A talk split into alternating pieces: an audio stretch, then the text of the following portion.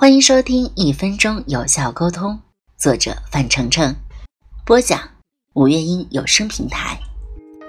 妙语连珠，放光彩，巧妙沟通，赢人心。俗话说：“说得好不如说得巧。”良言一句三冬暖。人际交往的关键是会说话，说话不仅要体现出真诚，更要表现出说话的艺术。说话既是一门艺术，也是一门学问。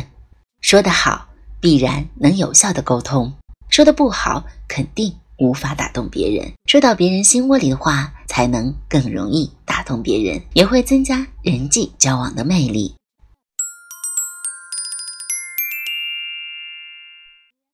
第三十二章：牵引互动，让听众积极参与。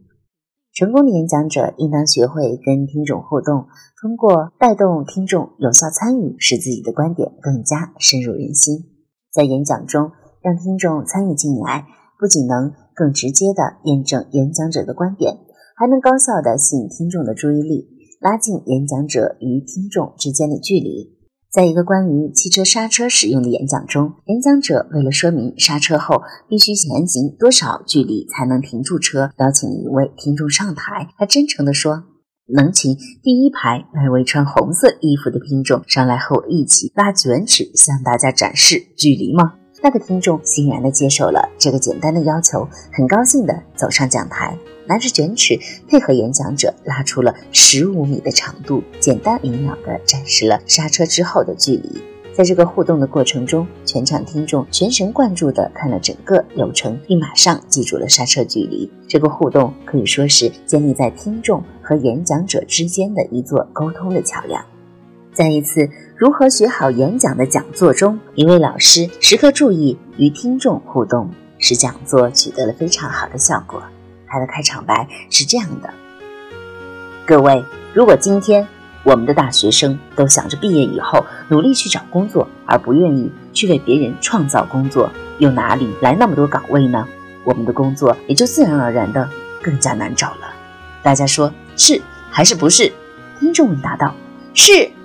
老师继续说：为了帮助更多的青少年获得成功，为了帮助更多的人成为社会精英。为了使我们的国家成为精英国家，我们一定要认真学好演讲，并不断的补充自己的知识。如果下一代因为我们的帮助获得了成功，因为社会精英，我们国家就会更大、更强。是还是不是？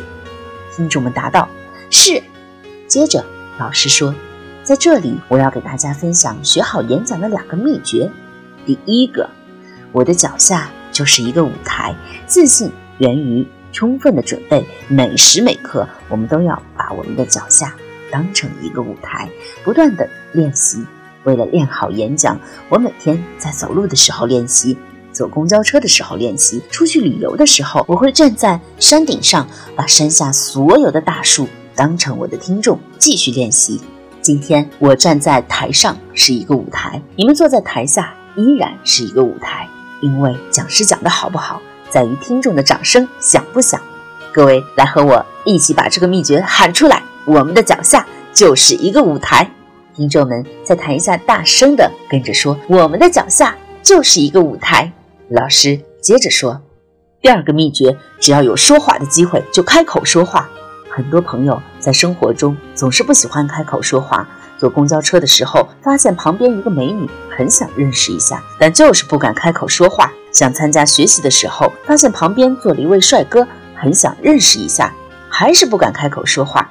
各位，要想认识更多的朋友，要想让自己的口才变得更好，从今天开始，只要有说话的机会，就要怎么样？听众们大声答道：“开口说话。”老师与听众的互动，是全场的氛围。非常的热烈，整个演讲高潮不断。提问也是演讲过程中常用的互动方式。演讲者在适当的时候向听众提出了富有针对性和启发性的问题，可以调动听众的参与热情，使他们意识到自己也是整个演讲过程中一个重要的组成部分。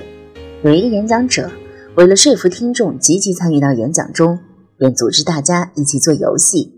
他先向大家提了一个问题：如何把一块空地变成公园？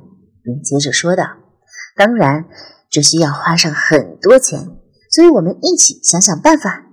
如果决定购买并付诸于行动，你们该考虑如何把钱筹备好。”接着，演讲者把听众分成几个小组，每组若干人，并向听众提出要求。每组指定一个代表发言。我希望每组能想出五种筹钱的方法。讨论时间二十分钟，现在开始。就这样。听众们开始热烈的讨论起来。二十分钟过去后，每个小组派上了一位代表进行发言。演讲者对每组的发言进行了分析和比较，最终选出了一个最好的方法。很多优秀的演讲都是演讲者和听众共同打造的。带领听众互动是灵活演讲的一个重要方式。做惯了长篇大论、单向演讲的朋友们，不妨试试这种方法。相信一定会给你和听众带来双重惊喜。